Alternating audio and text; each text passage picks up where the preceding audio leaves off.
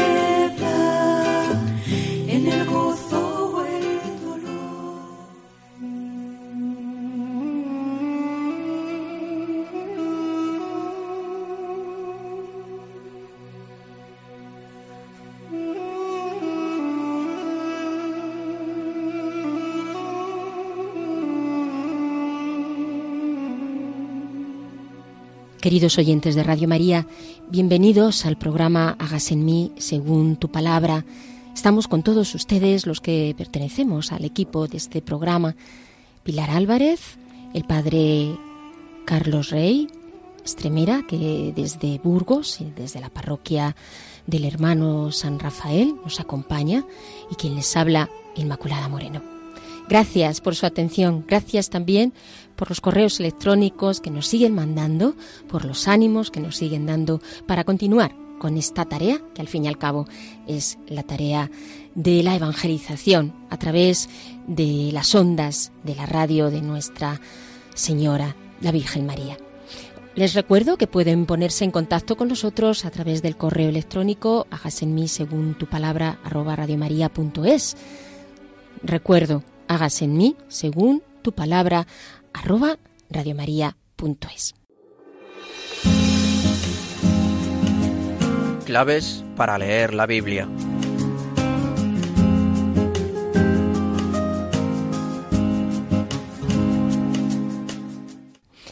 Y vamos a continuar, como ya vimos en el programa anterior, con el profeta Isaías. Hoy viendo lo que significa esta experiencia de denuncia y frustración. Porque, queridos oyentes, ya saben que este programa es un programa de Biblia, pero de espiritualidad bíblica. Cómo nos interpela la palabra y cómo el Señor nos va haciendo adentrarnos en esta experiencia de la Biblia. Por eso hoy vamos a empezar con un tema que creo que es eh, importante para entender a los profetas, que es el tema del culto dentro pues de este apartado de las claves para leer la Biblia. ¿Qué es lo que significa el culto? ¿Cómo se entendía el culto en el Antiguo Testamento y cómo cambia lo que significa este sentido de el culto en el Nuevo? En todas las religiones el culto establece las relaciones entre el hombre y Dios. Según la Biblia, la iniciativa de estas relaciones corresponde al Dios vivo que se revela.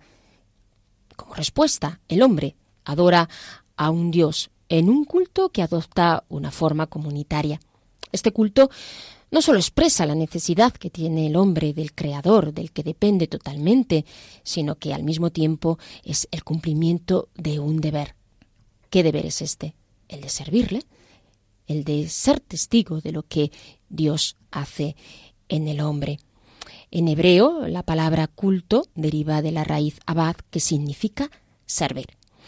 En el Antiguo Testamento el culto bíblico va evolucionando y así pues en el transcurso de su historia vemos aparecer los elementos comunes a todos los cultos, así en los lugares, los objetos, las personas sagradas como santuarios, arca, altares, sacerdotes, los tiempos sagrados las fiestas, los sábados, los actos cultuales como las purificaciones, las consagraciones como circuncisión, sacrificios, oración o las prescripciones también de carácter cultural como ayuno, por ejemplo.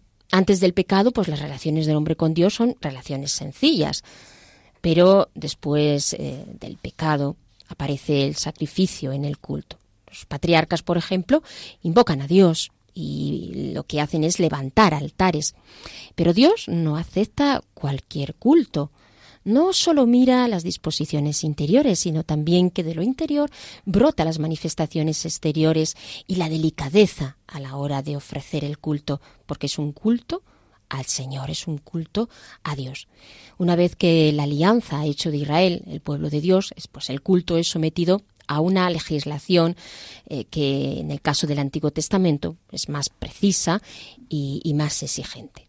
El centro del culto en el Antiguo Testamento es el arca, que es este símbolo de la presencia de Dios entre su pueblo.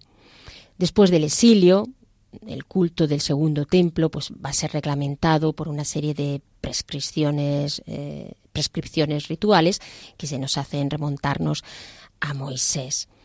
En todo caso, el pueblo de Dios también toma prestados, digamos, ritos de los pueblos vecinos que reflejan pues la vida de los pastores nómadas, de agricultores eh, sedentarios.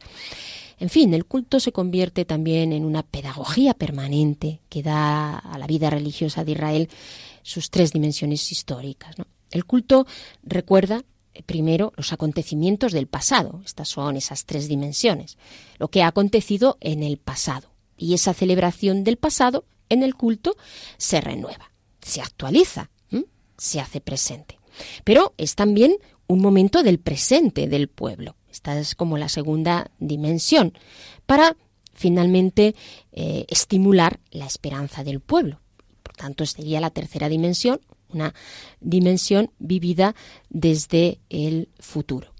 Así ocurre en los profetas eh, que predican después del exilio, son aquellos que, manifiestan cómo mm, Dios habla al pueblo también con esta vertiente de, de esperanza, cómo abren el corazón por supuesto, siempre al Mesías y siempre también desde lo que significa la esperanza.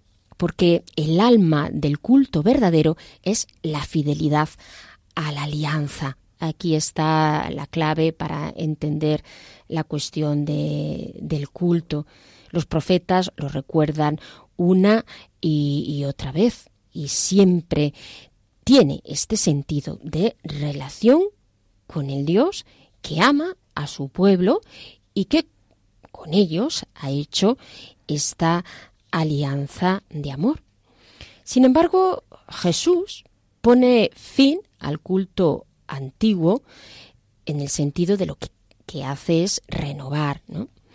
Eh, con los profetas se exigía esta fidelidad, mm, la pureza de corazón, como sabemos, nos dicen muchas veces los profetas. En este sentido va a hablar mucho el Señor, hablando de que lo importante es el corazón, la autenticidad del corazón, la sinceridad del corazón, porque si no, ¿qué es el culto? Pues algo vacío, si no va con esta consonancia de un corazón que, que ama, un corazón que está con el Señor, que ama a Dios. Cuando habla del templo, está anticipando ese nuevo templo, el templo de su cuerpo. Dice, cuando muchas veces los judíos se escandalizan ante las reacciones sobre la cuestión del templo. La iglesia naciente no rompe con el culto del templo, sino que lo supera.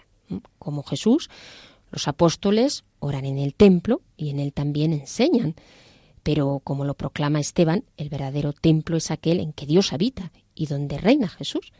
Así Pablo, eh, por consideración con los judíos convertidos, consiente en participar en las prácticas del culto a las que ellos son fieles, pero no se cansa de predicar que la circuncisión carece de valor y que el cristiano no tiene que estar sometido a las observancias antiguas y cuando, por tanto, vienen del mundo de los gentiles, lo importante y de lo que se trata es de esa adhesión en todo momento, adhesión a, a, Cristo Jesús. Y aquí, y desde aquí, hay que entender el culto. También se destaca esas eh, tres dimensiones que, a las que hacíamos referencia en el eh, culto del Antiguo Testamento. La acción pasada, que conmemora el culto cristiano, es la ofrenda de Cristo por nuestra salvación, una ofrenda cuyos frutos son la resurrección y el don del Espíritu. Por lo tanto, esta acción pone término al culto antiguo destinado a expresar y a mantener la espera humilde y confiada de la salvación, que ya está, está consumada. También tiene ese sentido de adhesión a Cristo y en Cristo y por Cristo, eh, porque por el bautismo hemos muerto al pecado para vivir eh, en esta vida de, de Cristo resucitado. Y por último, también está otra perspectiva, el último día que tendrán fin los ritos para clamar mientras la esposa, que es la iglesia, esté Maranatá, esté ven Señor Jesús, para consumar estas nupcias con el Cordero. Entonces, no habrá ya templo para simbolizar la presencia de Dios, es la Jerusalén celestial, la gloria del Señor, porque en la ciudad santa pues, eh, serán los servidores del Señor los que, los que rindan culto, los servidores del Señor, que ante todo somos sus hijos, los hijos de Dios.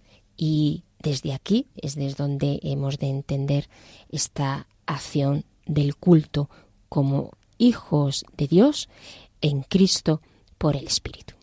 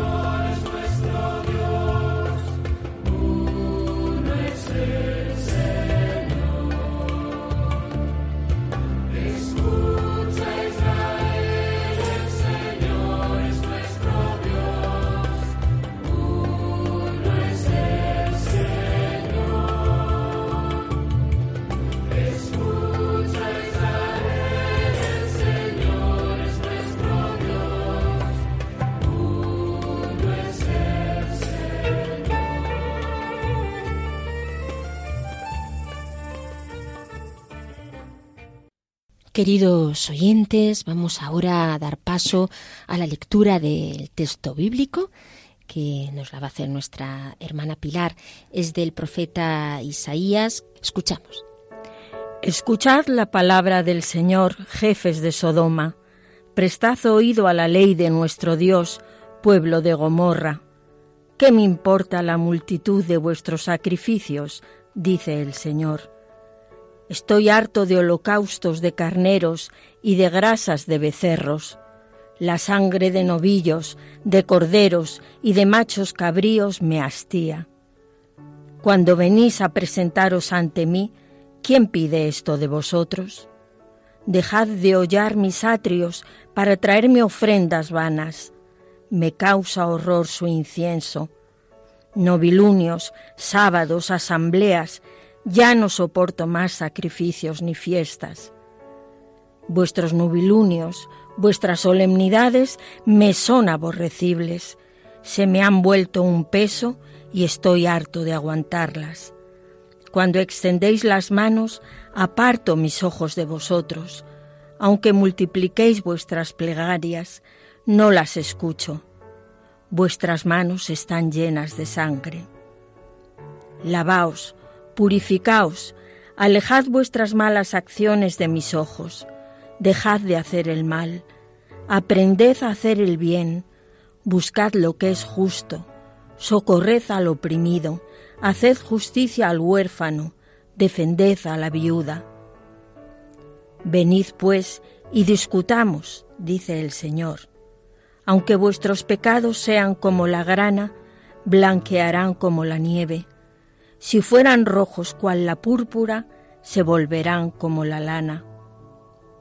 Si sois sumisos y obedientes, comeréis los frutos del país, pero si resistís y os rebeláis, seréis devorados por la espada. Lo ha dicho el Señor. Cómo se ha vuelto ramera la villa fiel, antes llena de derecho, morada de justicia, ahora de criminales. Tus jefes son bandidos, todos amigos de sobornos. Machacáis a mi pueblo, moléis el rostro de los desvalidos. Ay de los que añaden casas a casas y campos a campos hasta no dejar sitio a otros. Ay de los que viven solo para beber licores y convierten la vida en pura fiesta, olvidando a Dios y a los necesitados. Ay de los que llaman al mal bien y al bien mal. Tienen las tinieblas por luz y la luz por tinieblas. Ay de los que se tienen por sabios y se creen perspicaces.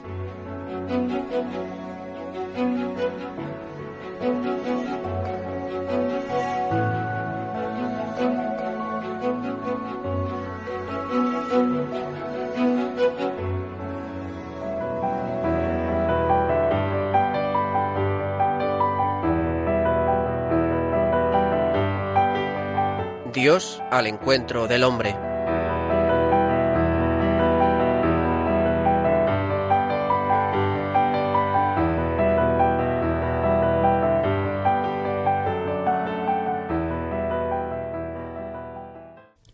Una vez que hemos escuchado este texto, que como vemos nos interpela, es un texto muy interpelante, como lo es siempre pues, la palabra de nuestro Señor, pero especialmente con este tono fuerte del, del profeta, Vamos a escuchar al Padre Carlos. Ya saben que el Padre Carlos Rey Estremera nos habla desde Burgos, que está en la parroquia del hermano San Rafael y que nos ofrece siempre estas meditaciones sobre los textos bíblicos, que nos hacen sobre todo eh, leer a nivel existencial los textos, para también que nos sirva y nos ayude eh, en nuestra vida.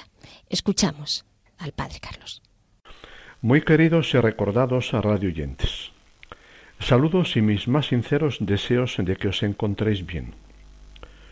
Como ya os anunciamos en nuestro anterior programa, Hoy dedicaremos este a escuchar el clamor y la frustración de Dios ante el comportamiento de su pueblo, que al tiempo que le ofrece culto y sacrificios olvida la justicia para con sus semejantes. Estoy harto, dirá Dios, de vuestros sacrificios y canciones. Quiero justicia. Dos palabras resumen nuestra enseñanza de hoy. La, la denuncia del profeta Isaías y la frustración de Dios. Comenzamos. Los primeros años de Isaías profeta, 740-735 a.C., eran aún tiempos de relativa tranquilidad, prosperidad económica e independencia política para Judá. Su vida transcurría serena y segura, al menos para las clases pudientes. Pero Isaías, de ojos penetrantes como todo profeta, sabe diagnosticar la realidad más allá de las fachadas doradas a su pesar, debe ser profeta de denuncia y anuncio de juicio ante un pueblo seguro de sí y de oídos duros. Los rasgos de su mensaje son vigorosos, similares a los de Amos. Presentaos a un juicio a ver cómo es vuestra justicia, dice Dios por su boca, y denuncia corrupciones y abusos concretos. Isaías clama contra el culto abundante de la gente rica, inmisericordia con los pobres y aliada con la injusticia. Impresionan sus palabras, en sobre todo el texto de capítulo primero, versículos a diez a veinte, el texto que hemos leído al inicio de este programa. Nada menos que una docena de dones y gestos cultuales los detesta Dios. Jerusalén, la supuesta ciudad de Dios y sus autoridades están a la altura moral de las célebres ciudades pervertidas, Sodoma y Gomorra. Pero no está pervertida por las desviaciones sexuales, sino por las desviaciones cultuales. Defiende a los pobres de la codicia de los latifundistas y a los inocentes pisoteados de la corrupción de los jueces. Los que detentan la riqueza, detentan el poder económico y solapada o descaradamente, influyen decisivamente en los programas políticos. ¿No se repite el caso, sobre todo, en el sistema neoliberal? Denuncia a las clases dirigentes, autoridades civiles y militares, jueces y guías espirituales, sacerdotes y profetas profesionales, pues se alían con los ricos contra los pobres. Los encargados de administrar justicia, poniéndose a favor de los ricos, traicionan su profesión, traicionan a los pobres y traicionan también a Dios. El poder político y el religioso, tantas veces cómplice del poder económico, la clase política remolque y al servicio de los intereses de la clase económica, entonces y ahora. Isaías clama contra los políticos que pervierten el derecho. Las antiguas leyes sociales son buenas, pero dictan prescripciones complementarias que favorecen a los ricos contra los pobres. Además de atentar contra las personas, se corrompen las estructuras se establecen sutiles sistemas jurídicos para apoderarse legalmente de los bienes y posesiones de las viudas y huérfanos. Protesta contra los que, los que convierten la vida en pura juerga y disfrute, sin mirada a Dios ni compasión hacia los necesitados y sufrientes de la sociedad. Vitupera con mordaz ironía la moda ostentosa e irritante de mujeres de alto copete que acumulan joyas y alhajas y se pavonean pagadas de sí. Nombra nada menos que veintiún piezas, todo un lujazo, de exquisita indumentaria femenina, como si presentara la sección de la mujer del corte inglés. La felicidad y realización de la persona humana pasa por la vida de lujo y el olvido de los hambrientos critica la corrupción, la anarquía y el desorden políticos en la ciudad por culpa de gobernantes ineptos y corruptos. En el fondo, corrupción ética y administrativa y corrupción de valores. Denuncia el lujo y el espíritu decadente de una sociedad consumista y ciega que marcha a su ruina. Justicia al pobre y humildad ante Dios viene a ser la síntesis del mensaje del joven Isaías. En esos primeros años, Isaías, joven aún en los, a los veinticinco años, fue sobre todo el profeta de la justicia para con el pobre y del culto a Dios en verdad. Van juntas la santidad de Dios y la dignidad del hombre, la verdad de Dios y la verdad del ser humano. No soporto reuniones cultuales y crímenes, iniquidad y fiestas. Habla como Amós poco anterior a él parece conocer su mensaje e inspirarse en él. Su contemporáneo Miqueas habla en el mismo tono. La justicia debe ser flagrante y generalizada.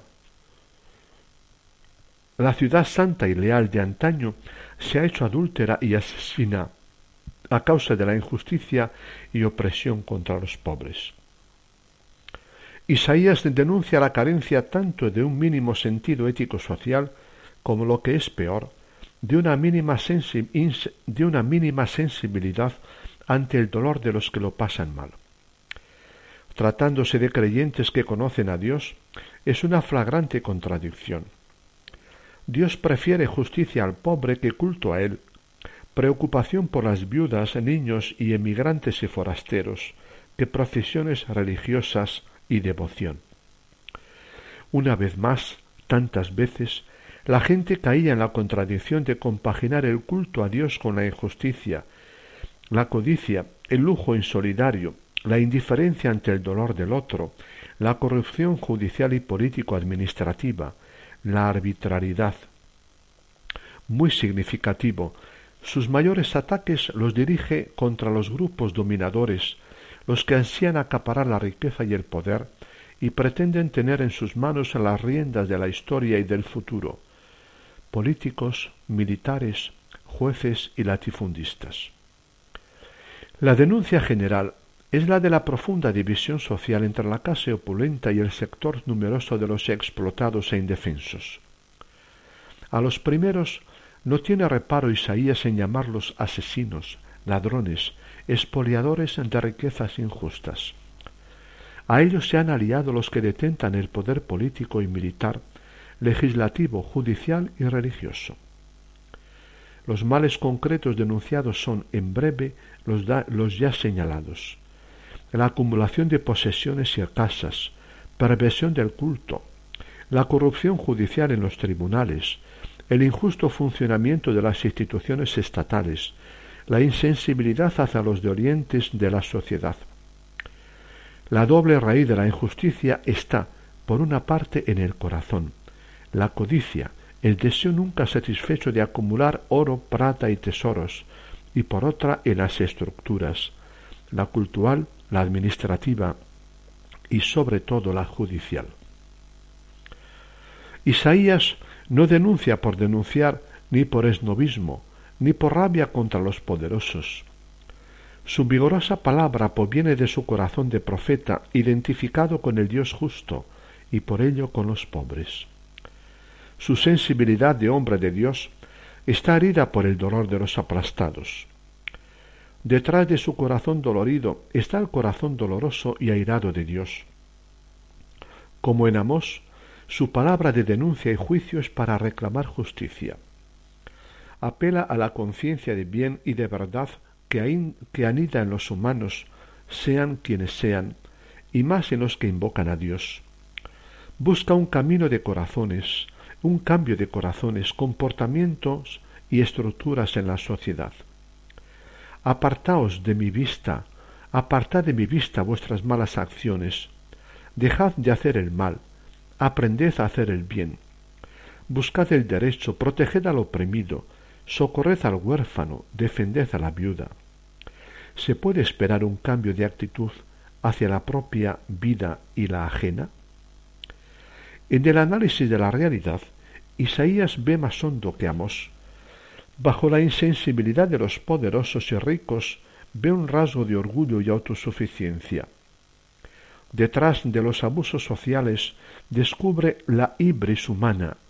El ser humano encumbrado tiende a vivir falsas seguridades en sí mismo y abriga la pretensión de hacer historia sin contar ni con Dios, fe, ni con el prójimo, ética.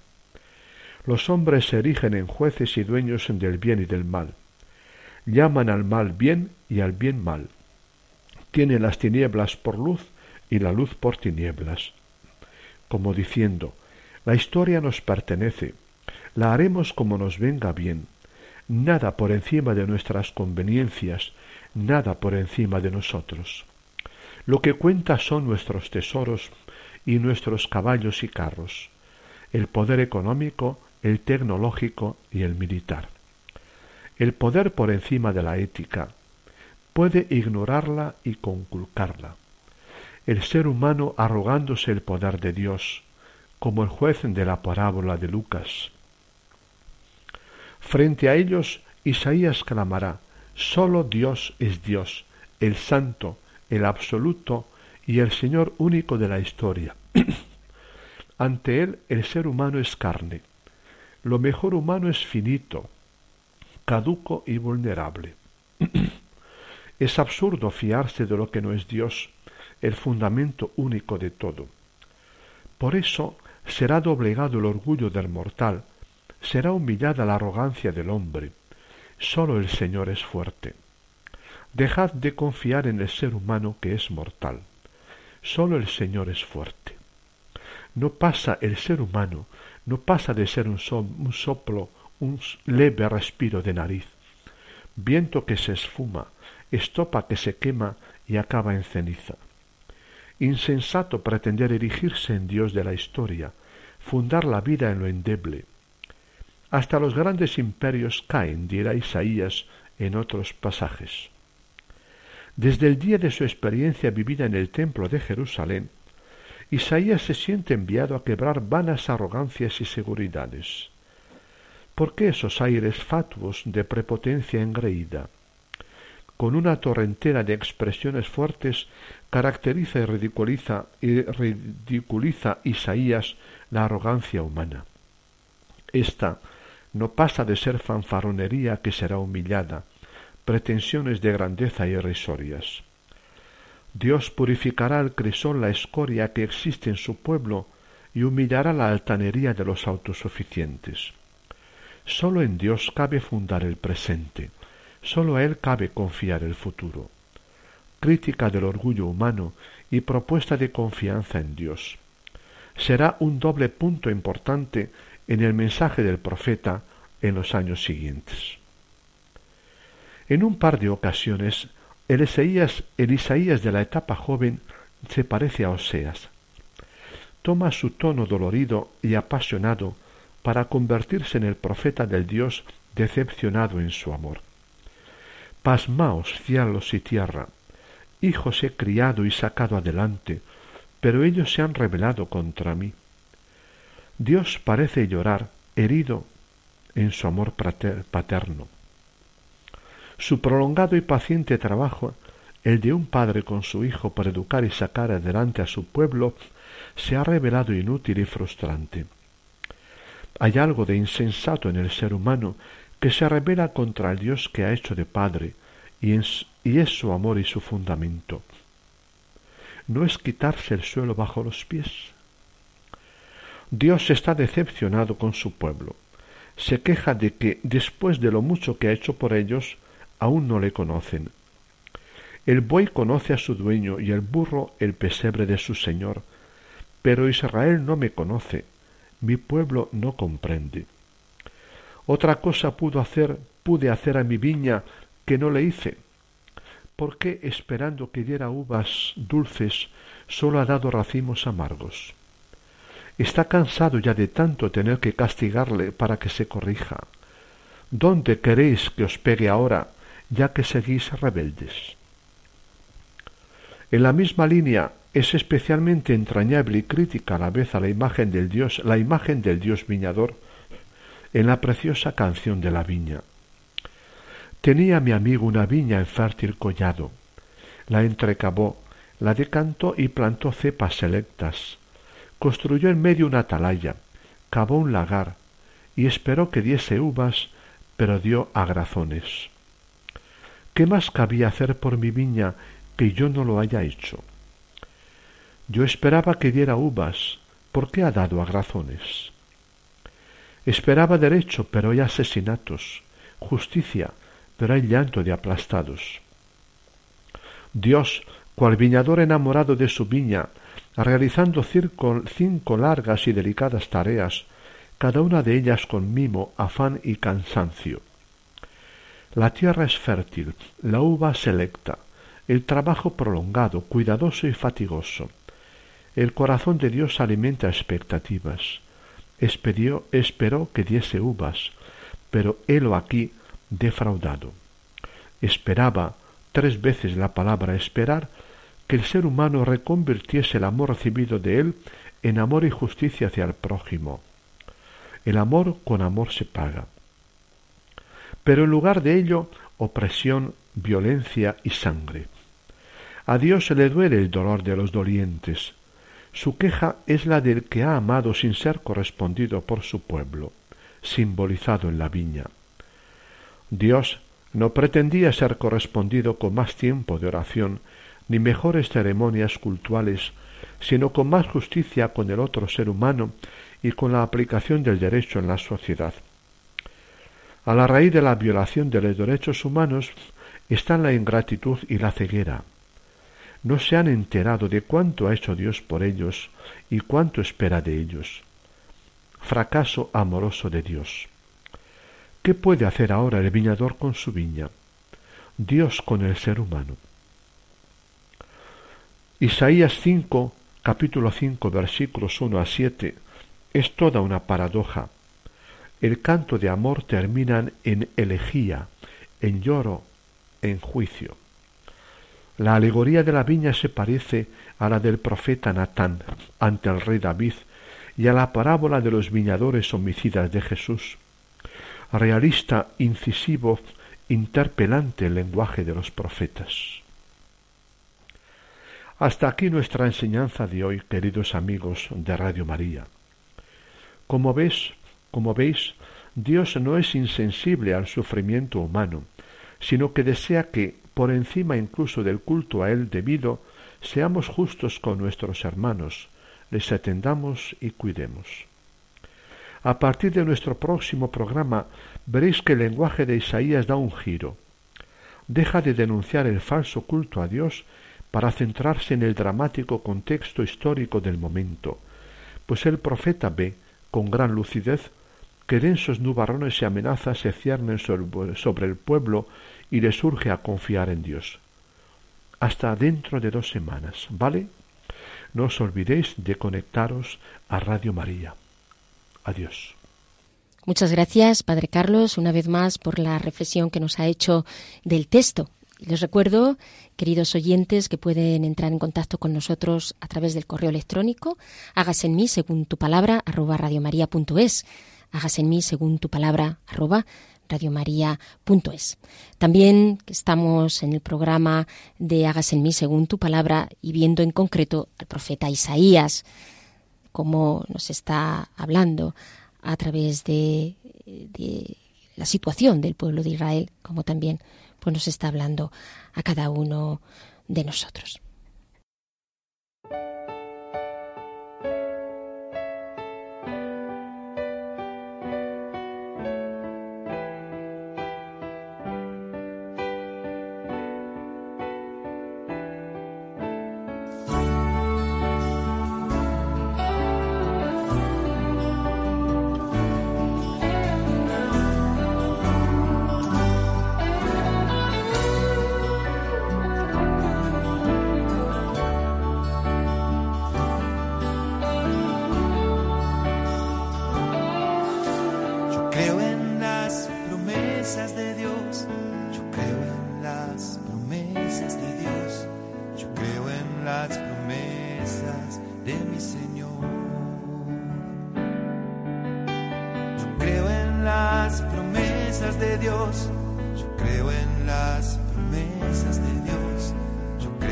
las promesas de mi Señor. Si soy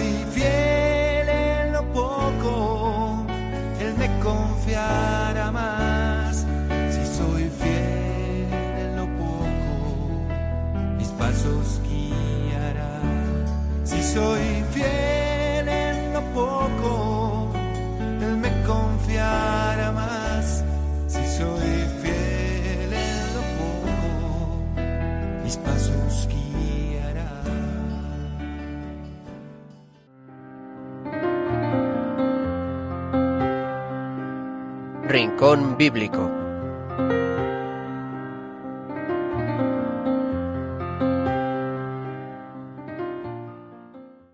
Bien, queridos oyentes, y vamos a pasar entonces ahora pues a esos momentos de tertulia donde pues de lo que se trata es de aplicar todo esto que hemos visto a través del texto, de la meditación y, ¿por qué no?, también de esa parte más introductoria del programa, viendo pues cómo esto nos, nos interpela. Pilar, ¿cómo has visto tú y el texto? Y me ha resultado muy fuerte. Cuando le estabas leyendo, pues realmente me he sentido ahí interpelada con la fuerza, la autoridad que lo dice el profeta, ¿no? Lavaos, purificaos. Eh, a mí me gusta muchas veces el estilo de los profetas, vamos, no muchas veces que me gusta, por este, porque son muy directos, ¿no? No se andan ahí con vueltas de estilo ni nada, sino que van al grano y nos hablan al corazón. Pues eh, la verdad que sí, Inma, que es una interpelación esta de este texto de Isaías súper fuerte, o sea, es, es, algo que no te puede dejar indiferente, porque además, según lo estás escuchando en el corazón, eh, pues algo se mueve dentro de ti porque te trae imágenes a, a tu cabeza y ves situaciones tan parecidas, ¿verdad? Entonces, en estos puntos que, el padre Carlos nos, nos presenta como reflexión, pues yo creo que son súper importantes. Eh, yo aquí he visto en el, en el punto uno que cuando oímos que el profeta dice, escuchad las, la palabra del Señor, jefes de Sodoma, prestad oídos a la ley de nuestro Dios, pueblo de Gomorra está hablando al, pueblo de Judá y sin embargo les está comparando con aquellas gentes de Sodoma y, y de Gomorra que habían sido destruidos por su pecado, ¿verdad? Entonces esto, o sea, es una denuncia súper fuerte. Y mm, cómo realmente eh, podemos vivir una doble vida, ¿verdad? O sea, mm, tener un culto pues eh, abundante, eh, pues rico en muchos aspectos, pero como tú nos decías antes, vacío de contenido. Y pensar que eso tapa todo el vacío que hay en nuestra, en nuestra realidad espiritual, ¿verdad? Cuánto de eso, desgraciadamente, seguimos viendo y con qué fuerza lo denuncia Isaías con estas palabras del Señor. No quiero esto, estoy harto, me repugna, no vengáis a mí con, con eso, ¿verdad? Porque es cierto lo que tú también comentabas antes, que el Señor ve, ve la intención del corazón y, busca eso. No busca ni riquezas porque Él no las necesita, ni, ni tantas cosas, ¿verdad? Luego también hay una cosa que a mí, eh, que también el Padre Carlos nos lo ha dicho, cuando dice que defiende, que es el final de la lectura que hemos hecho, hay de los que añaden casas a casas y campos a campos hasta no dejar sitio a otros. Y esto es terrible, porque hasta no dejar sitio a otros.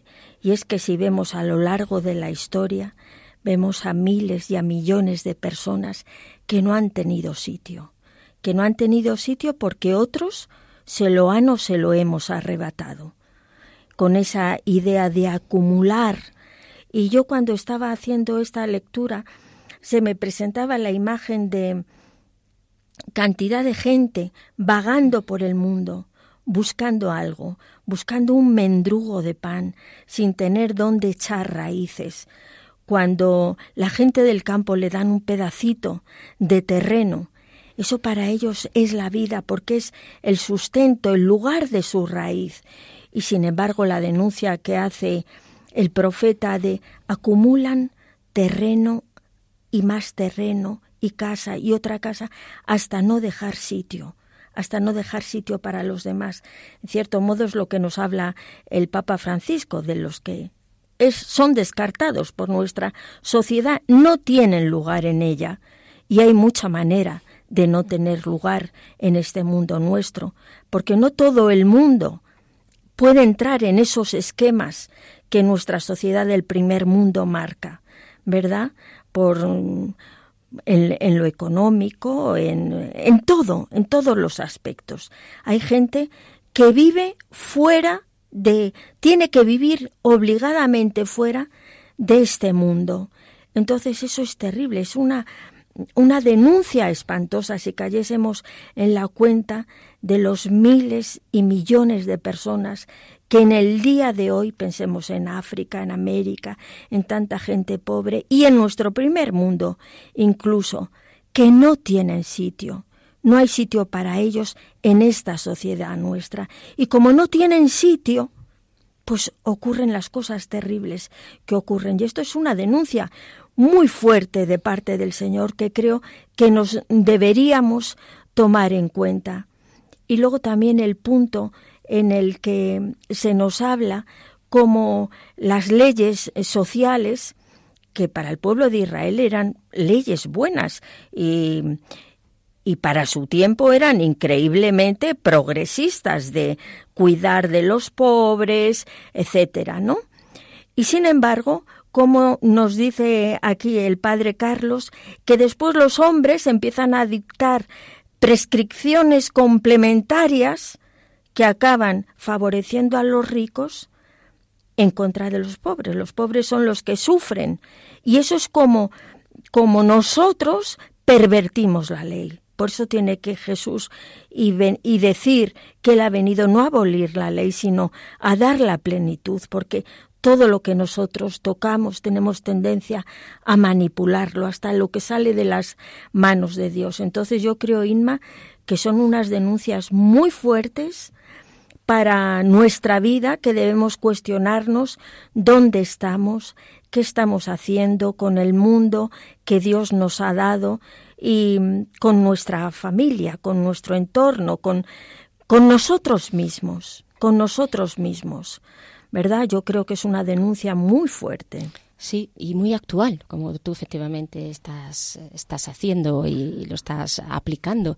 Es, es muy actual, ¿no? Porque, claro, por ejemplo, lo que está en realidad diciendo, eh, vuestro culto tiene que ir acompañado de, de vuestra vida. Porque si vuestro culto, lo que dais, lo que decís a Dios, lo que le vais a Dios, eh, no está acompañado de una vida, entonces, pues eso, eh, ahí hay una esquizofrenia grande y es un, eso es un culto, un culto vacío. ¿Y qué es la vida? Que ahí entraríamos como en un ¿qué, es lo que hay que transformar en la vida. Pues sobre todo va en esa dirección de del amor a los que lo tienen, de, de, no agarrarse a tus cosas materiales y entonces tú lo que haces es que a los demás pues los desprecias de una manera o de otra, los aíslas o, los, o los marginas. Entonces este, este lavarse, este purificarse que en el culto del Antiguo Testamento eh, pues estaba también pues muy incluido en lo que eran los actos exteriores, lo que está diciendo lavar vuestro corazón y, y vuestra alma para que podáis realmente mm, tener ese, ese culto. Yo creo que también ocurre, y nos ocurre también a, nosotros, pues vamos a la Eucaristía por eso en la Eucaristía lo que hacemos lo primero es reconocer, Señor, que yo soy pecador y que estoy aquí en esta acción de culto que está significando un encuentro con Jesucristo, porque es la presencia de Jesucristo, pero lo primero que estoy haciendo es reconocer que ni soy digno de estar que Dios es el que me hace digno por el, por el bautismo y que, y que gracias a esa misericordia de Dios, pues me hace conectar y encontrarme con, eh, con, Jesús, que, por ejemplo, en el caso de la Eucaristía, pues está haciendo eh, presente en ese momento con esa fuerza eh, que es propia de este, de este sacramento. ¿Qué nos ocurre también a veces cuando vamos al culto? A los sacramentos, a la oración, pues nos, nos puede pasar efectivamente que, nos sentimos vacíos.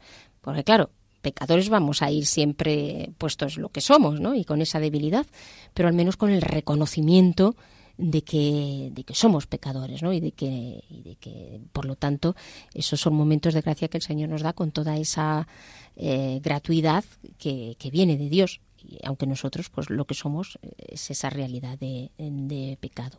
Es decir, que yo creo que sobre todo lo que está denunciando es la hipocresía la hipocresía de pensar que nosotros cumplimos con Dios porque hagamos o vayamos a los actos de culto, sino que lo importante está ahí en esa conversión del corazón que va a conllevar esa conversión de corazón las obras porque eso se tiene que transformar en una serie de obras, aunque sea en proceso, aunque sea poco a poco, aunque lógicamente necesitemos constantemente mm, toda una historia de conversión, porque la conversión no es un momento, sino que es pues toda tenemos toda una historia de, conversión donde el Señor va saliendo a nuestro paso y, que por lo tanto también esto va a implicar pues la denuncia de las situaciones que, que no están eh, con esa dirección que nos lleva a, a Dios, ¿no?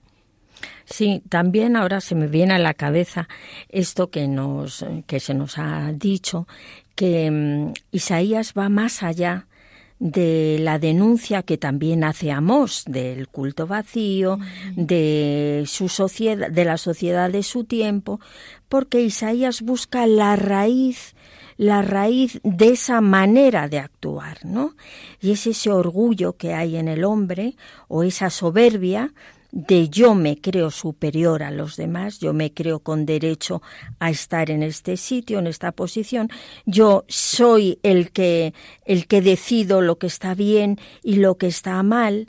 Entonces, em, a veces nos quedamos em, en ver nuestro pecado, pero no en buscar la raíz. Y esto es muy importante. ¿Por qué yo actúo así? ¿Por qué yo dije aquello o actué de esta manera? ¿Qué hay en el fondo de esto? Y entonces ahí vamos a la raíz que es ese pecado, pues del que parten tantísimos, que es nuestra soberbia. Creerme yo Dios, yo dictamino lo que está bien, lo que está mal, a lo que yo tengo derecho y no tienen derecho los demás, porque yo me creo superior. Entonces, Isaías también nos ayuda mucho en este punto. Un crecimiento al fin y al cabo en la humildad, ¿verdad? Porque ahí lo necesitamos muchísimo eh, a todos los, los, niveles. También los que estamos pues en la iglesia y que tenemos esta cercanía con el Señor, porque es así tener mucho más cuidado, porque quizá a veces nos pensamos que por estar en las cosas del Señor, por estar en las cosas del Señor, pues eh, somos ya eh, santos, sino que pues necesitamos pues esa, esa, esa conversión.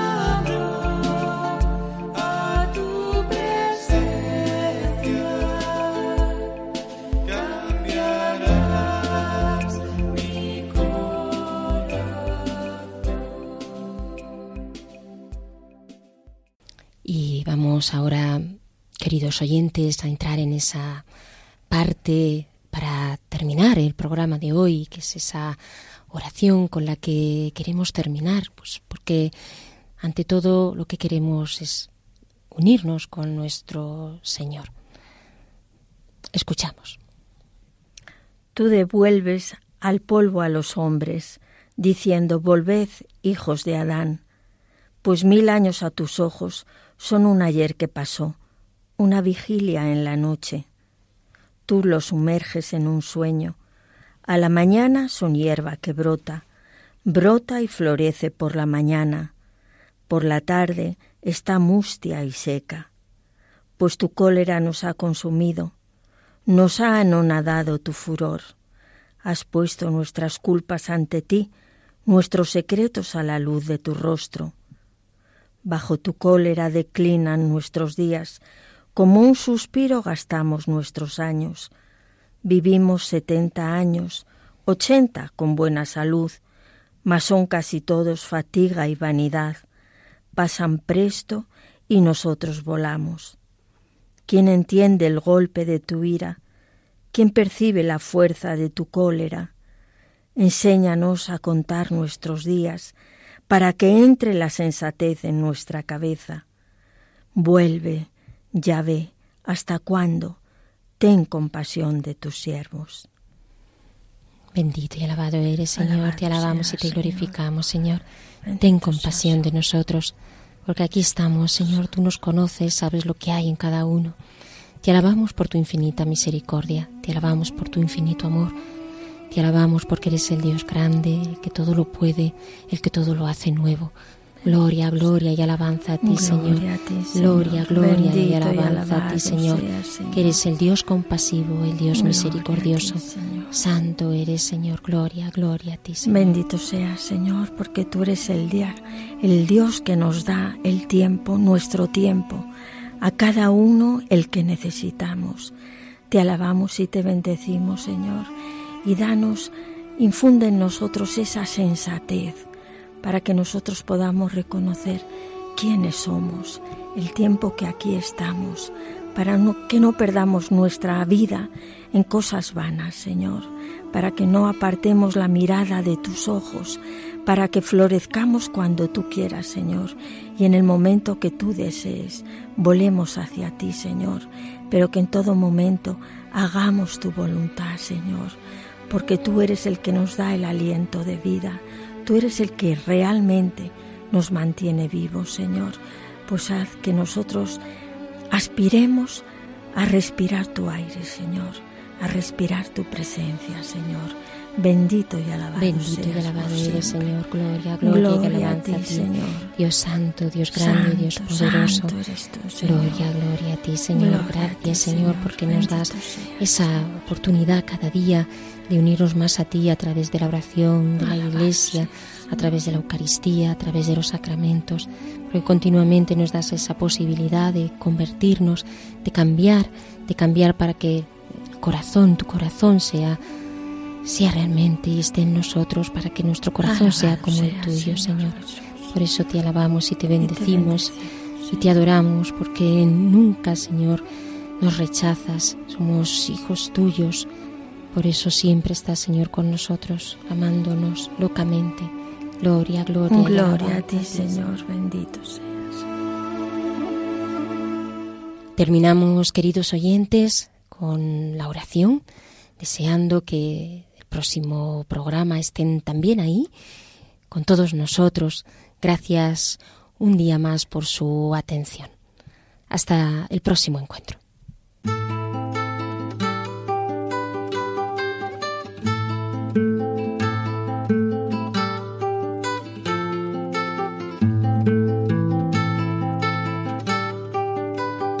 Han escuchado Hágase en mí según tu palabra, con Inmaculada Moreno.